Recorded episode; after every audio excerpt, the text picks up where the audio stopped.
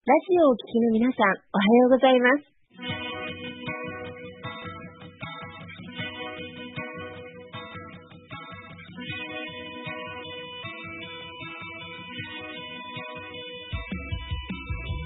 FM 那覇より毎週日曜日9時30分からお届けしております坂本典彦のラジオ経営塾が今日も始まりましたこの番組は20年間で1万人の起業家、経営者を指導してきた坂本典彦先生があなたの経営に役立つヒントや最新の情報をお届けする番組です坂本典彦のラジオ経営塾今日も最後までお楽しみください。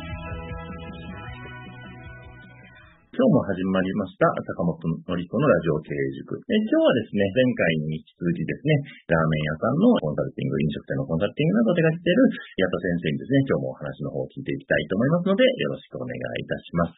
はい。で、今日もですね、ラーメン屋さんと予算で開業する9つの秘訣というところで、まあ、前回ね、ラーメン屋を開業するにあたって用意する資金についてと、あと失敗しない物件の選び方というところでね、お話いただきました。今日はですね、3番目の融資はいくらまで借りるべきかというところですね。えー、ここからちょっとお話ね、また聞いていきたいと思いますので、えー、今日も矢田先生よろしくお願いいたします。お願いします。まあ、融資ですね。まあ、矢田先生の場合ね、なんかあの、まあ、資金はね、なるべく抑えてというところなんですけれども、まあ、これ、自己資金でするのかね、まあ、融資借りた方がいいのかっていうところなんですけど、この辺のもしよければ、はい、考え方とか教えていただけたらなと思うんですけれども。はい。はい。まあ、いわゆる、ね、その飲食店が閉店する理由というか、閉店する飲食店の半分が、やっぱそのお金がなくて、はい。閉店してるんですよね。はい。はい、黒字閉店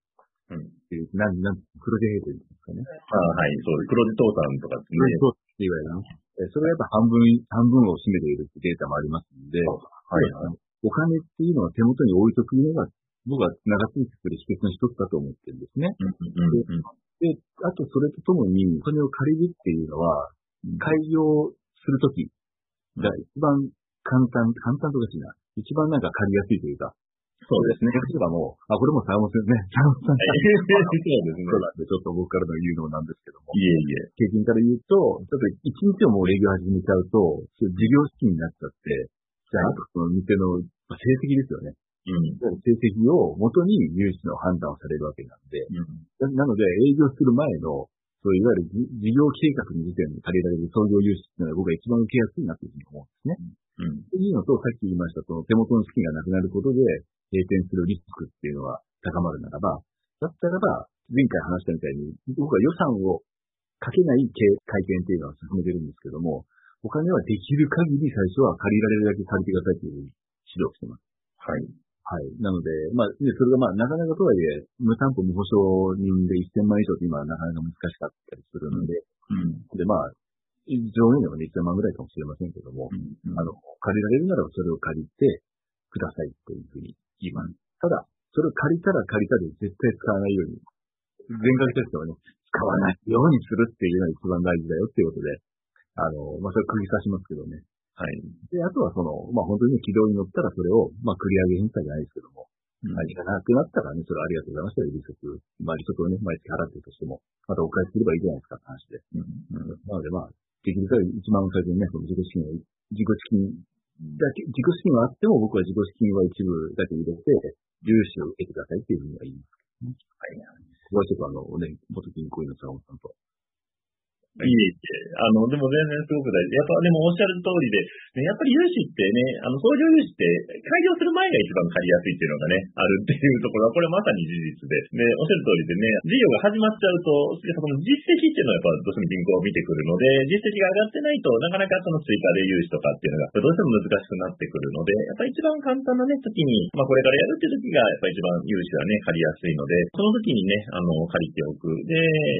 で、それで借りて、まあ実績をね、作っとくっていうのもすごく大事ですし、あと、ね、今先生おっしゃっていただいたように、やっぱりその借りたお金をね、使うんじゃなくて、それを取っておくっていうところね、これ、すごく大事で、僕もよく言うのがね、あの、別の通帳を作っておきましょうっていうふうに言ってまして、あの、通帳をやっぱり一緒にしてると、なんか、その、普通の事業資金とその融資のお金のところ一緒にしてると、なんか気づいたら、あれなんか、いつの間にかお金なくなってるみたいなことになったりって、これよくあることなので、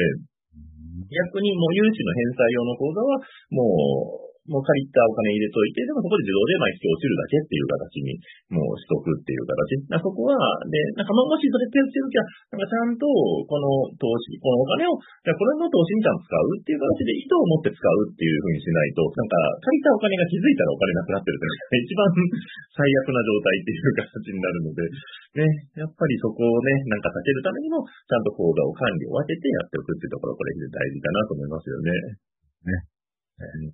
ね、なんで、やっぱりね、そこの部分をね、なるべくね、まあ自己資金を、まあ手元に置いておいてですね、まあいざっていう時に、まあね、投資できるようにするっていうところですね。はい。あの、大事だなと思いますよね。で、まあちょっとあとね、あの一つまあ僕の立場、まあ銀行員としてね、融資してきた立場から見たこんな人に貸したくなるっていうところは、やっぱりお金の管理をしっかりされてる方には基本的に銀行ってお金貸したいなっていうふうになりますよね。なので、あのまだサラリーマンでもね、なんかきちんと自分の生活をちゃんとつけてるとか、お金をちゃんと計画的に貯蓄をされてらっしゃるとかっていうところは、やっぱり人口って意外とそういうところを見てくるので、で、特にこれ事業が特にあと始まってからは、やっぱ帳簿をちゃんとつけてるかどうかっていうところですよね。で、これやっぱり、まあ飲食店とかも、まあ普通の、どの商売もそうなんですけど、やっぱこの資金管理ですね、帳簿をちゃんと毎日つけて、で、毎月ちゃんと月でちゃんと利益出てるか出てないか、ちゃんとこれ締めるっていうのを、やっぱしてる人としてない人では、やっぱちゃんとそれを締めてる人の方が利益は絶対やっぱ上がるので、し、あの、それ、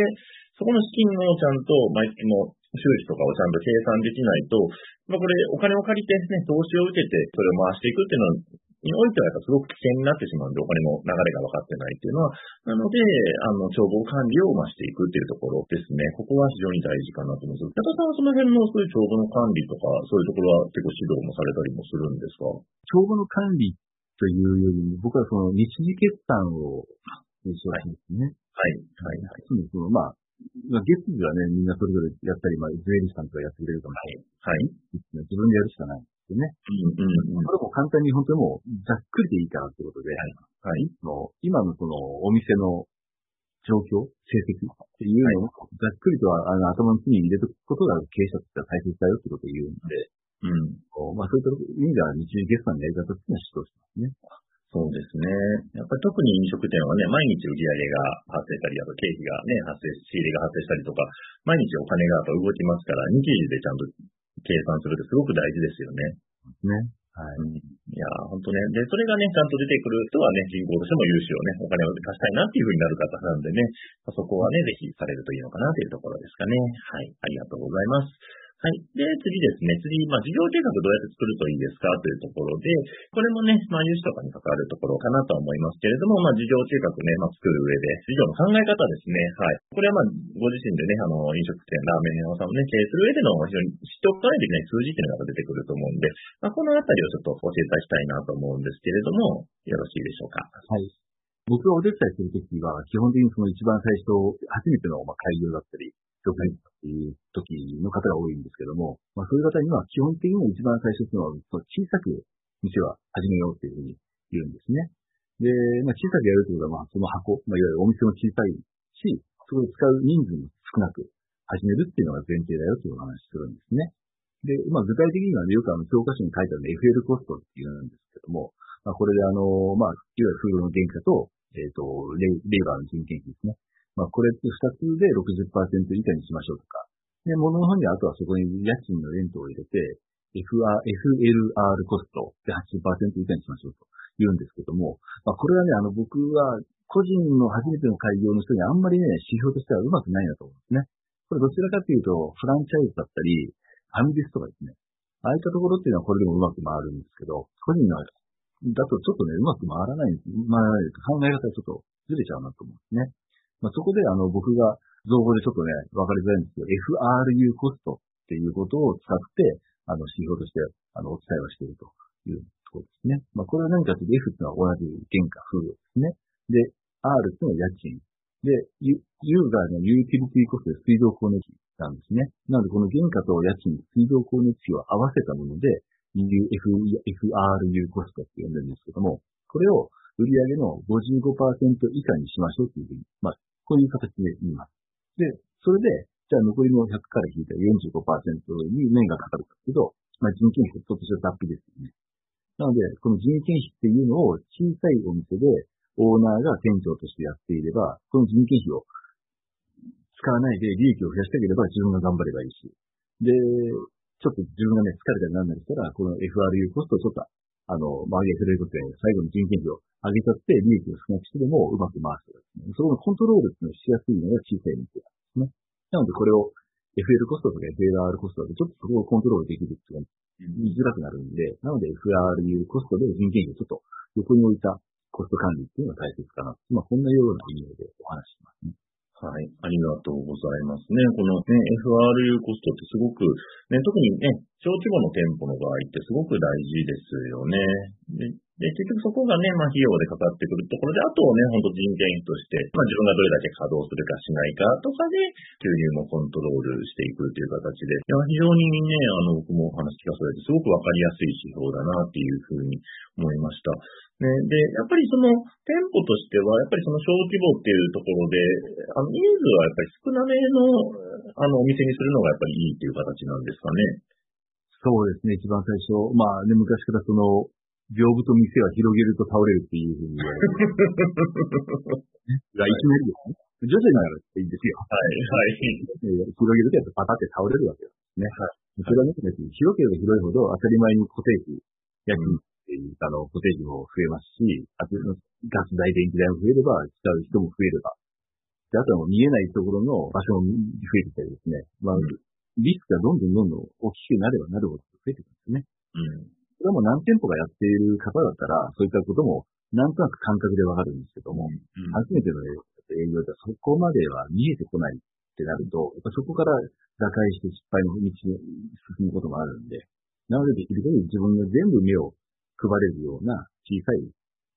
レベルの箱でやろうっていう、そんなことやりましたね。はいはい。これ席数で言うと何席ぐらいのお店が大体いい感じなんでしょうかね。そうですね。まあラーメン屋で限ったら20席以下で、はいはい。はい、できますね。まあ物件によってはね、ちょっと大きめの物件を借りることもあるんですけども、うん、でもやっぱりそこはその間仕切りしてくれないようにして、うん、で、お店、まあお店でだかってくるとちょっと、あの、繁盛してないように見えちゃうんで、はいはいはい、はい。キュッと、あの、したところに20席置いて、うん、を管理して回していこうというふうに言いますよね。はいはいはい。そうですよね。まあ本当に、まあ自分とあとアルバイト1、2名ぐらいで、まあ回るぐらいの範囲っていう形ですかね。うん。うん、そうですよね。やっぱそれぐらいでね、なんかすることで、やっぱりリスクも減りますしね、さっき言ったね、その見えないコストじゃないですけど、そういうのもね、結構減ってくるというか、はい、なる感じになりますよね。ねありがとうございますね。あの、ぜひね、あの、この、まあ、フード、えー、原価、ね、食品の原価と、まあ、家賃と、で、まあ、水道光熱ね、ここをコントロールしていってね、あの、ぜひ、えー、事業計画もね、作っていかれるかといいかなと思います。で、あと、まあ、事業計画ね、考えるときに大事なのは、まあ、この収支ですね。ちゃんと利益が出るかっていうところと、で、あって、そういった、まあ、銀行から融資ね、借りる場合は、まあ、その返済の計画っていうところもね、まあ、しっかり見ながら、まあ、作っていくっていうところで、はい。なんで、まあ、そこをね、しっかり作っていくっていうところで、で、あの、まあ、銀行員から見たらいい事業計画悪い事業計画というところで、まあ、これ、ちょっと私なりのコメントでいくと、まあ、きちっとね、まあ、その現実感に沿った事業計画っていうのはやっぱり作るのがいいのかなっていうふうに思うので、あんま、で、僕よく言うのは、あの、事業計画も、まずやっぱり一番ね、難しいのが、あの、売上の予測かなと思うので、売上予測はね、僕はあの、3パターンぐらい作りましょうとはよく言うんですけれども、あの、まず標準的なパターンと、で、ちょっとまあ20%ぐらい増して、まあうまくいったパターンと、で、逆にまあ20%とかまあ30%マイナスになった場合の、まあ悪いパターンですね。まあそれでもちゃんと、まあ、事業が成り立つのか、ね、え返済が成り立つのかっていうところを、まあ、見ていきましょうねっていう形でお伝えさせていただいてるんですけど、その辺って矢田さんってなんか、こういうふうにアドバイスしてるとかってあったりされますでしょうか？まさに同じですね。はい。想定しているところと、まあ、それより下回ったとき、はい。上回ったときがいいんですけどね。はい、そうですね。でも、最終的な、その、収支の後にも返済できますからね。そうですね。あの、あの返済ができて、しかも残っていないと、はい、生活できなきゃ返さないよねっていう判断になるんで。そうですね。はい。返済した後もちゃんと残ってて、それで生活できるっていう計画じゃないと、やめた方がいいよっていうような判断にもなりますね。はいはい。だ、だいたいその売上の予測、その悪い方の予測ってどれぐらいで見積もるとかってあるんですか？そうですね。今、坂本さんおっしゃったように、20%、15から20%ぐらい下回った場合ですね。はいはい。成り立つのかっていうところは見てみますね。はいはい。これどうなんですかね？やっぱ売上予測って、やっぱ、大体それぐらいの枠の中に収まるみたいな感じなんですかね？大体そうですね。うん、うん、まあ、それ、大体はまあ収まるかなっていうかね。はいはいはい。うん、ですね。ですね。もう本当にわからないのは売上のところなんですよね。そうですよね。売上から下のところってもうデータっていうのは大体持ってると思うんですけど。そうですね。ある程度ね、予想はつきますもんね。この場所でその商売やった時の売上っていうのは基本的にどこにもデータってないんでね。そうですね。本重要なんですよ。はいはいはい。なんでね、やっぱりね、その家電というかね、なんか最悪の場合でもどこまでね、あれば耐えていけるのかというところをね、しっかりコントロールするって大事なところですよね。はい。ありがとうございます。はい。えー、ではですね、次が、えー、ラーメン屋の経験がない場合ですね、まあ、開業前に他の店で働くべきだというところなんですけれども、えー、これについてもね、やっぱ経験ない方はね、あの、結構、これすごく悩むところでもあるかなと思うんですけれども、あの、この辺についてちょっとお話ししたいんですが、いかがでしょうか？あ、そうですね。経験がない前、ない場合はね、他の店で働くべきかどうか、まあ、僕としては働いた方がベターだと思います。うん、だったらその飲食店って、まあね、皆さん使ってると思うんですけど、店側から見たのと厨房側から見たのと本当に違うんですよね。うん、景色というか、まあそれはあの、本当になんか全然違うものなんですね。なので、それを一旦一回厨房からでも見る経験があるかないかで、自分のお店開業した時に、まあなんか安心材料ではあるとは思うので、どっちかというとまあ働けるなら働いた方がいいとは思うんです。うん、ただ、僕としては、その、これからもう開業して、やるのとかも、すごい経営者の仲間入りなんで、まあ、経営者はね、1日でも早く僕はあの100円でも1万円でも稼ぐべきだというふうに思いますから、うん、なので、だったらばそこは、ずっとその、他の店で何ヶ月も2年も3年も働くよりも、今こうやって YouTube, だったり、いろんな情報っていうのは Google とかで見えますから、そういうもので知識武装しながら、で、あの、一日も早くですね、あの、開業した方が僕はいいとは、いうふうには言いますけどね。そうなんですね。あ、じゃあ結構あれですか、人によっては全くそういう飲食の経験なく、もういきなりお店開いちゃうっていう方もいらっしゃるみたいな感じなんですか？そうですね。あの、まあ、僕がね、サポートするときは、うちの直営店で研修で、はい、シンプルに横にこうやって立ちつけさせますよね。はいはいはいはい。そと、あの、あの、いろいろとノウハウをね、あの、伝えるということでやりますけども。うん。ですね。でもまあ、経験がないそうです。方が来ますね。そういうああ、すごい。え、皆さんどれぐらいのその修行の期間で、なんか独り立ちできるような形になるんですか？あ、あとね、これはあの、うちは、なんだろう完璧になるまでっていうよりも、もう、期限を決めちゃうんですね。あ、1週間、1週間で決めて、はい。もうそこでできる限り覚えていきましょうってことで。で、はい、本当にもう、覚えたら、それを上手くなるのは自分が、自分のお店。うんうんうん。しかも専門ノックですよね。はいはいはいはい。符号ができたら、あの、そこで、どんだけその、なんだ作り込むか。はい。まあ本当にね、スープ使ったりしたら、あの、お金かかっちゃいますから、それは水でもいいよねとか。うん、はいはい。ステポって言うんですけども、うん、あれ、もう麺でやってたら麺のね、お金かかっちゃうから、あと水で絞って雑巾でいいんですよ。はいはいはいはい、はい。それもう検証になるぐらいのね、なくなっていいし、営業にかかってやるぐらい千本ノックでやった、やる人ってやっぱり強いですよね。うん、はい、はい。すごいですね、弱い。ああ。じゃあ、ベースのところはそういったところで、まあ、覚えて、あともう、そう、上達するのはもうご自身のお店の中で、もうご自身でやっていくっていうのが基本みたいな感じですかね。一番早いということは思ってるんで。そうですよね。確かにね。やっぱそういうね、なんかご自身でやっぱりね、あの、やっていく、あの、気概じゃないけど、思いがやっぱないとね、なかなか教えてくれるのをずっと待ってる形だとなかなかうまくいかないっていうのはありますよね。はい。うんね、はい、ありがとうございます。まあ、そうするとね、まあ、お店の経験というのもね、まあ、そこまでね、あの、たくさんある必要はないというような形ですかね。はい。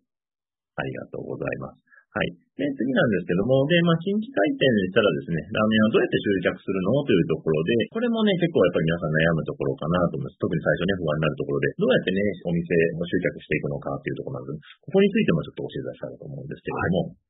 そうですね。あの、まあ、ラーメン屋っていうのは、なんか、まあ、リスクが2つあると思うんですね。あの、これ、太陽前っていうのは知られてないリスクと、太陽風呂は忘れられるリスクってあるんではい、はい。リスクがあるんですね。なので、まあ、これっていうのをいかに、その、なんとかするかっていうところを考えなくちゃいけなくて。で、まあ、今日はね、それは、まあ、開業処理の話なんで、まあ、それはいかに知ってもらうべきかってことなんですね。まあ、基本的にその、あなたは誰にも知られてませんというふうに思った方がいいっていうのは、自分の店は結構看板も大きくしたり、なんですね、近所の人もいろいろ見に来たりとかしてるから、まあ、結構もう知られてんじゃないかと思ってるかもしれないけど、誰でも知らないですよと。うん。ぐらい思っていいですっていうふうに言いますね。なので、まあね、あの、そんな無名の店やったらどうするのっていう前提で、あの、考えていきましょうっていうふうに言います。うん。で、まあ、このままね、話すと、あの、まあ、このご時世なんで SNS って、これはもうちょっと無視できない。うん。うん、これもマストでやっていってもらうということはいはい。とはいえ、まあ、全部をね、今言われている SNS 全部やってくださいっていうのは、まあ、これも無理なんで、今までやったことがあるものがあれば、うん。使いましょうとか。うん。いうようなことを言ったりします。で、まあ SNS というのはそうなんですけども、基本的にラーメン屋っていうのは、そのお店から半径の500メートルぐらい、まあ、これ地域によるんですよね。ちょっと地方はちょっと別ですけど、半径500メートルぐらいをファンにしちゃえば、基本的に負けないんですよ。うーん、はいはい。に、あの、わざわざインスタやツイッターや何やでボーンと拡散。その500メートルのにチラシっていうのがまだまだ聞くのが、あの、まあ、昔のね、昔のやり方かもしれないけど、まだまだ聞くのがラーメン屋だったり飲食店だったり。はいはいはいはい、はい。なので、ね、皆さんの家にも、あんまりその個人の店でやってるお店から、チラシ面白いチラシってあんまり来ないと思うんですけど。そうですね。まあ、やったもんがしなと僕は思うんですね。うんうんうんうん。まあ、かからない。白黒でもいいと思うし、手、あの、手書きのやつとコピーでもいいと思うんですよ。はいはいはいはい。でもいいから、チラシをやっていった方が僕は、まあこれオープンの時もそうだし、オープンした後さっき言って忘れられるリスクっていうのを回避するためのチラシってとってもいいツールだというふうには思います。ね。はい。はい、やっぱり、今でもやっぱりね、あの、どうしても今だとね、SNS とかにね、行きがちですけど、やっぱりチラシも十分効果があるっていうところなんですね。ですね、と思いますやっぱりね、チラシね、結構そういうね、飲食店のやつとか、特に地元のお店のやつとかだったら、ちょっと見たりしますよね、そうですね。ね、これ、二つ目やるね、そのチラシストーリーっていう話なんですけども、はい。あの、まあ、これもあの、なんですけど、まあ、僕も、あの、た、ただね、そう、ラーメンオープンしましたとか、はい、素敵ですっていうよりも、基本的にはあなたのストーリーを載せましょうっていうふうに言うんでね。えー、僕今回ここでラーメンをやろうと思ったんだって言ったんですね。うん。で、まあ、これもあの一つの例として、あの、横浜にあるお店さんなんですけども、まあ、ご夫婦と言ってるんですけどね。まあ、それでご主人が昔働いたところ上に奥さんが住んでて、うん、で、まあ、ご主人は何となく、まあ、常連の奥さんのことが気になってたわけですね。でもまあその話すこともないけどもっていうことで、まあその時奥さんがちょっとふらふら病、具合が悪そうに帰ってきた時に、どうしたって聞いたら、あの、まあちょっと熱がある。ちょっと上で寝てるって言ってた。まあそれをなんか、仕事場に戻っても不安で不安、あの、心配性がなくなっちゃって、一杯に鍋焼きうどんを持ってたわけなんですね。はい。で、金庫ってこれでも食ってろと。言ったろと。言って、まあ、それが、まあ、基本的に、今、夫婦になって、子供もできて、ラーメンを一緒にやっているみたいな、ああいうのね、まあ、鍋焼きうどんみたいなチラシを作るんですよ。ええー、すごい。それが川崎にボーンと出してね。それが、そんなお店が、この町内に来週オープンしますみたいな。すごい。飲むと、やっぱりまあ、ね、あの、お家ではなんかこのチラシが入ってたよとか言って、じゃあ今週末行ってみようかっていう可能性が高まりますよね。いやー、すごい、そういうのあったらなんかね、読んだらちょっと興味持ちますよね。そうなんですね。じゃあ、チラシっていうのは、その、チラシの、あの、ポストの下のゴミ箱に捨てられないで、いかにその、家庭のテーブルの上に乗っけるかっていうのが仕事なんで、チラシの。あの、そのためには、基本的に興味があるものか、面白そうなものしか持ってこないんだよね、一つが。うんうん、だったら、興味あるの人よくわかんないんだったらば、面白そうなもののチラシを、チラシを作成した方がいいんじゃないかなというふうに思ってですね。だからそれって一番いいのはそのオーナーさんたちのストーリーだったり、うん、っていうのが一番いいよねっていうので、そういったお手伝いしてますね。いやね、僕もなんかそういうね、やっぱチラシでね、そういうオーナーさんのね、なんかその、なんでこのね、お店作ったのかみたいなとかってストーリーあると、なんかね、ふっとした時にパッと読んじゃったりしますよね。そうね。で、読んでね、あ、なんかすごい、あ、面白いなとか共感できたら、ちょっと今度そこのラーメン行ってみようかってやっぱなったりしますもんね。ね。うん。そう。それが集客っていうかね、それがまあ、そういうことなんですよね。はい。いやすごいね。そういう自分のね、ストーリーを語ることがね、チラシにも大きなね、あの集客になるって、で、ね、なかなかその飲食店のね、そのなんか、そういう思いって意外と聞く機会がなかったりするんで、うん、そういうのがね、聞くと、やっぱり共感してね、そこに行きたくなるってなりますよね。うんはい。ありがとうございますね。とても素晴らしいお話でね。で、今日もね、早ものでちょっと時間が来ましたので、最後にですね、瀬戸さんの方から、佐々木さんの方にね、なんか相談したいとかっていう場合ね、どのようにすればいいかってちょっとご案内をしていただけたらなと思います。まあ、そうですね。一つはうちのホームページがあります。あの、メントレプレナイジャパンって会社なので、メントレってあの入れると一番上に、あの、うちの会社のホームページがありますんで、そこから、あの、お問い合わせいただきたいなっていうところと、あと、まあ、YouTube で、ラーメン社長って名前で、あの、やっておりますで、で、そちらの方で、まあ、ラーメン社長と検索いただけば、多分、あと、私の動画がいくつか出てきて、まあ、そこは、まあ、今日話したような、ラーメン屋開業、飲食店開業、まあ、そういったことのノウハウを、もうちょっと狭めて、深掘りして、まあ、そんなことをやってますので、ぜひご興味あれば見ていただければなと思います。はい。ありがとうございます。メントでラーメン社長でね、ぜひ検索いただけたらと思います。それでは今日もですね、えー、楽しいお話ありがとうございました。ありがとうございました。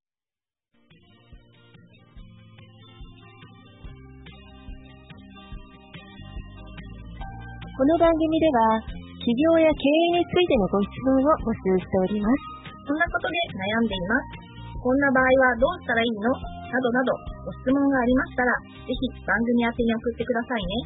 はい。え質問の宛先は、リスケ財団のホームページより、お問い合わせの欄からご質問ください。えその時には、ラジオ経営塾についてとお書きください。